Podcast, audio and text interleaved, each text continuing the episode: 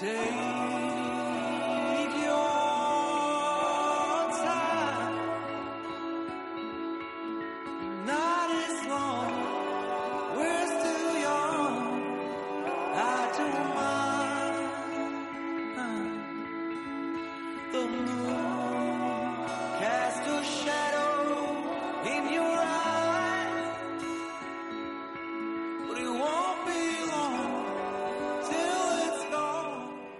El Anapurna ha sido la última montaña, la última cima escalada por Carlos Soria, tras 86 días de expedición fuera de su casa, sus 77 años y esta segunda juventud que le ha regalado la vida y que nos está regalando a todos, que disfrutamos con él, siguiendo cada expedición, haga cima o no, y en este caso encima, eh, su saber esperar, su tomar buenas decisiones, su buen estado de forma, su buen equipo de montañeros con el que se ha rodeado y con el que va cada expedición, ha conseguido escalar nada más ni nada menos que la Anapurna. Y antes de regresar a casa, pues ha estado en el Daulagiri también, en ese campo base, esas dos montañas que comparten valle y casi paisaje. Y ha llegado ya a casa y queríamos estar con él casi en caliente, casi antes de que empiece a, deshacer los petates. Caiso Carlos, ¿cómo estás? ¿Qué tal? Pues muy bien, encantado de la vida. Es verdad, todavía no he deshecho nada, casi llegué ayer y bueno, pues ahora empezaremos. Pero bien, muy bien. Estoy encantado, como tú has dicho, por haber subido a la Napurna porque el Annapurna es una montaña muy especial, maravillosa, eso es cierto, preciosa, con el campo base mejor que tiene ningún 8000 para vivir allí, pero tiene sus peligros. Y bueno, después de tres años de intentarlo el haberlo conseguido me tiene súper contento, como es lógico. Bueno, yo creo que, Carlos, hay que advertir a los oyentes, ¿no? Siempre que hablo contigo, luego cuelgo, eh, terminan la entrevista y yo me quedo siempre con ganas de salir corriendo al monte, a disfrutar la vida y con sensación de que estoy perdiendo el tiempo. Aviso a los oyentes que vamos a empezar a hablar de ocho miles, pero que podríamos aplicarlo a cualquier sueño montañero o sueño viajero que tenga uno en la vida. ¿No es así, Carlos? Que eres un auténtico entusiasta y ya hablas del 8000, la gente eh, no se va a dar cuenta de la altitud que tiene el 8000 y lo difícil que es en concreto este 8000 y la Anapurna. ¿Sigues cumpliendo pues, sueños, no, Carlos, o qué? Pues así es, verdaderamente soy un privilegiado el poder hacer lo que estoy haciendo a esta edad ya un poquito avanzada. Me siento verdaderamente un privilegiado por tener, bueno, pues por tener esta oportunidad que ahora desde que estoy jubilado, me jubilé a los 65 años, pues puedo hacer las cosas mucho mejor que las hacía antes, ¿no? Tengo tiempo para entrenar a mi gusto, que también me gusta entrenar. Con la, fíjate que hoy he ido a ver porque voy a estrenar una bicicleta estos días. ¿Qué te parece? Una bicicleta de carretera, que es lo que a mí me gusta, a los 77 años estrenando una bicicleta. Ya te vale, Carlos. Me, parece fantástico, me parece fantástico. Llevamos poco, ya, me estoy arrepintiendo, Carlos, de llamarte. ya me está entrando el bajón. ¿Qué hago yo aquí? Bueno, ya, ya te vendrá la jubilación y tendrás tiempo para hacer todo lo que te guste, aunque siempre hay tiempo si se busca siempre hay tiempo, con el trabajo, con la familia, siempre, yo qué sé, a mí es uno de los deportes que más me ha gustado, siempre ha sido aprovechar el tiempo, esa es la realidad. Bueno, y yo creo que lo has puesto en práctica, 86 días de expedición en el que pues has aprovechado mucho el tiempo, solo esos días de espera en la Napurna, pero que tuvieron éxito con la cima. Eh, empezamos por ese gran trekking por el Kumbu. ¿Qué tal el regreso a Nepal un año después del terremoto? El reencuentro con gente conocida y sobre todo con un paisaje eh, que creo que no ha cambiado tanto, ¿no? No, en el Kumbu no ha cambiado casi nada. En el Kumbu no ha cambiado casi nada. Lo que se estropeó lo han arreglado rápidamente y el Kumbu está perfecto.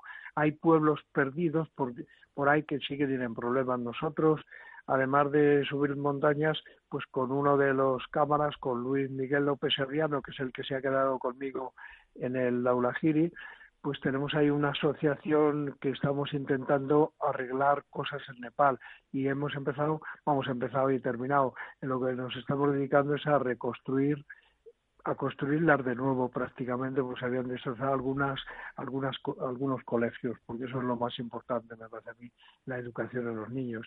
Y Luis Miguel López Oriano, el que ha venido conmigo, todavía ha estado unos días más, porque él se fue al principio 10 o 12 días antes que nosotros y estuvo en la escuela que estamos ahora construyendo, que ya está casi terminada. Pero bueno, eh, Nepal está fantástico, como siempre, fantástico absolutamente. Tiene esos problemas, tuvo unos problemas el otoño pasado cuando estuvimos en la Amababal, que era de combustible, que tenían problemas con la India con el combustible, pero ahora sigue estando como siempre, con ese follón de tráfico que hay en Kamandú. Y la, la verdad es que lo que hace falta es ir, porque hay gente que piensa que no se puede ir, porque el terremoto, por ahí hay que ir, que es una manera de ayudarles. Sí, nosotros la es que yo creo que ya nos van a llamar pesados, pero insistimos muchísimo, ¿no? Justo al poco el terremoto, hablando con Edurne Pasamán, después con Kiko Betilu, cada sección, cada sábado lo decimos, que lejos de, irse, de, retrasar ese viaje a Nepal, al revés, es ahora el momento que además pues generamos riqueza y conseguimos que se reconstruya todo y vuelva a esa vida, a esos grandes valles eh, cuanto antes. Primeros días de trekking, el Island Peak, ¿qué tal? ¿Ya viste que en plena forma estabas o no? Bueno, pues sí, la verdad es que me di cuenta de que tenía mucho mejor la rodilla. Ya me había dado me había dado cuenta antes de salir, pero el Isla Peak me, me sentó estupendamente. No llegamos a la cumbre porque lo hacíamos desde el pueblo, conseguir la máxima altura y subimos hasta 6.000 metros y la bajada, que las bajadas para mí es lo peor, bajé estupendamente, estupendamente, estupendamente, corriendo prácticamente y eso me tiene muy contento, me tiene muy ilusionado ahora para volver a entrenar el que haya mejorado mi rodilla. Ya es difícil que algo mejore a los 77 años, pero a mí de verdad que me ha mejorado la rodilla. También le he puesto mucho interés en que mejore, como es lógico. Que tienes la bici ahí mirándote, o sea que... Sí, la nueva todavía no, pero la voy a tener el lunes o el martes como mucho y voy a salir con ella encantado de la Pero tengo la anterior que se la voy a regalar a una de mis hijas, que precisamente mi hija mayor, que ha cumplido 50 años, los cumplió el mismo día que yo subía a la cumbre de la Napurna. Bueno, bonito regalo. Bonito regalo y bonito homenaje también, ¿no? Cumplir años y llamarle desde esa cima. Sí, sí, sí, sí. Maravilloso. Island Peak y luego a ese campo base que nunca había escuchado, que el campo base de la Napurna es un lugar maravilloso como para vivir. ¿Ya estabas ahí? ¿Qué tal? Eh, ¿No era la primera vez? Porque el campo base de la Napurna no está sobre glaciar, comprende, está sobre tierra y tal, y no se mueve, es más caliente que sobre todo comparado con el de Al-Bajiri que tiene 500 metros más de altura y además es sobre glaciar, no tiene nada que ver no tiene nada que ver. Allí se vive muy bien, te recuperas mejor cuando bajas de la altitud, cuanto más bajo está el campo base, mejor recuperación hay, como es lógico. Y nada, allí muy bien. Había muy buen ambiente, había mucha gente alpinistas que conocíamos y serpas, porque habíamos ido varias veces algunos de nosotros a intentar en la Napurna y además nos conocíamos en otro sitio. Y ha habido muy buen ambiente y por eso aquel día subimos tanta gente, no hubo ningún problema, nada más que pequeños problemas de congelaciones y lo demás salió todo perfecto, muy bien, muy bien. Tengo muy buen recuerdo de la Napurna, a pesar de que el año 2012 en día y medio me cogieron tres avalanchas, pero le tengo muy buen recuerdo y mucho cariño. Se lo he tenido antes de subir también, no cabe duda. Bueno, es el primer 8000 que se alcanzó, tiene, bueno, son muchas cosas yo creo que aquí hay que citar mucho. acabamos de hablar con Alberto Cerain, que coincidisteis hace nada, hace semanas estabais juntos en el campo base, ¿no? Eh, ahora coincidís en las ondas, aquí en los estudios de Piedra de Toque. Eh, y lo decía Alberto, que él eh, se ha quedado con un recuerdo buenísimo del Daulagiri, ¿no? a pesar de haber sufrido tanto, a pesar de hacer un ataque de noche, equipando el último tramo de la vía hasta la cima, con la mandíbula casi congelada, y sin embargo esto sucede. Uno cuando está en el campo base, las montañas en las que uno más sufre generan los mejores recuerdos. Así que tú te pasa un poco parecido a la purra, ¿no? A pesar de haber eh, la montaña haberte mandado mensajes tan inquietantes, ¿no? Más de tres avalanchas un mismo día, haber ido tres veces, oye, haces cima y dices, pues va a ser mi 8000. Sí, bueno, es, es uno de mis 8000 preferidos. Todos lo son, pero este verdaderamente, como está tan reciente además, ha sido fantástico y siempre tendré un recuerdo precioso de la Napurna, sin ninguna duda. Y parte de este buen recuerdo ha sido tus buenas decisiones. Ser paciente, ¿no? Porque si iba yendo la gente, decías que es un buen campo base, pero la gente se iba yendo. Si encima, algunos con también con mensajes duros de la montaña, con congelaciones. En tu caso, ¿saber esperar ha sido parte del éxito de esa cima? Bueno, tendré también un poco de suerte. Yo que sé, ¿qué quieres te digo? A, eso utilizamos oxígeno desde el último campamento, pero ha sido muy duro, muy duro.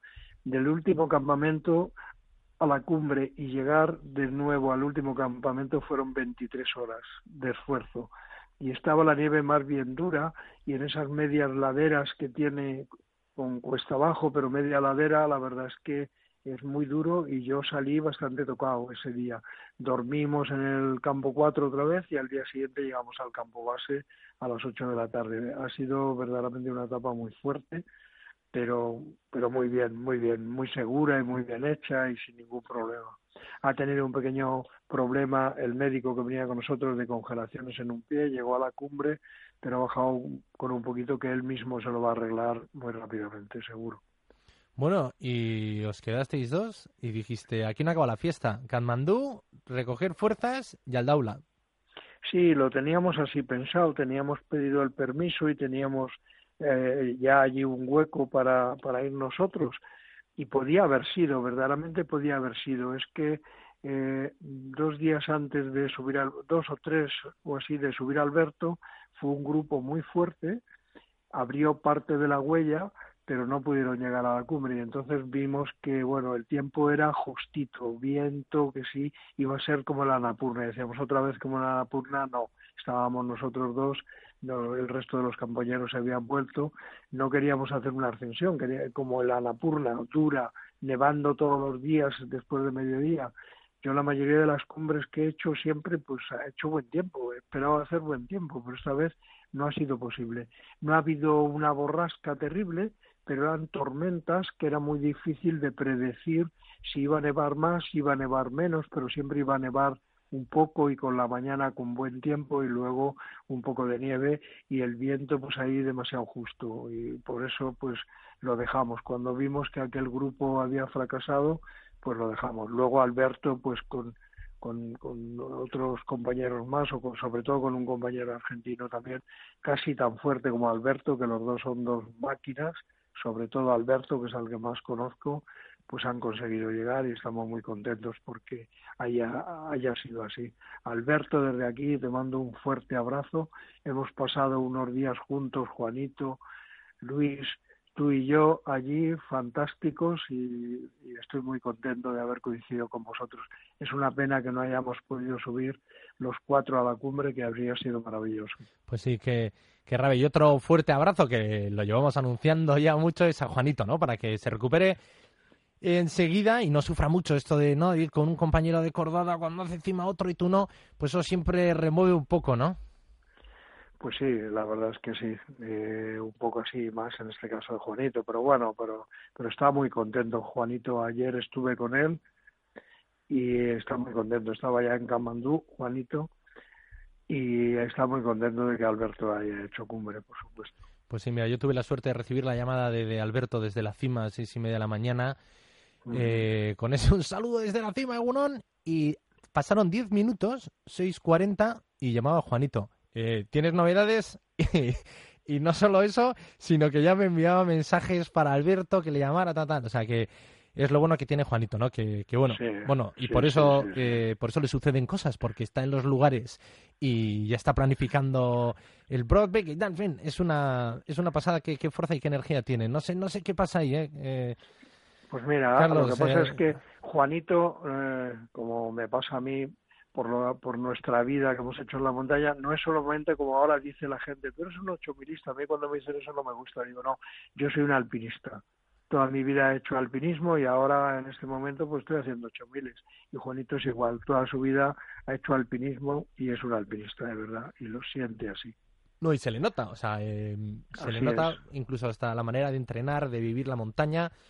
Todos son montañeros y por eso queríamos también escucharte a ti, Carlos, eh, porque al final no transmitís pasión por ocho miles, por sufrir, por sufrir, no, sino por, por complicarse un poco la vida y cumplir, cumplir sueños. Carlos, ¿qué vas a hacer ahora en casa? Ya vemos que tienes la bici, que la tendrás que entrenar. ¿Tienes ya pautado algo en agenda? Bueno, sí, voy a hacer alguna ascensión con uno de mis compañeros, con Sito Carcavilla. Seguramente vamos a ir a subir al Cervino, vamos a hacer otra cumbre en Dolomitas y otra también en el macizo del Mont Blanc. Así, algunas cosas tenemos previstas para hacer así salidas rápidas. Oye, está muy bien, ¿no? Pues sí, está no, te da para estar 86 días fuera de casa, pero son buenas escapadas. El programa, el programa no está mal, sí, sí. Y mientras, pues entrenar.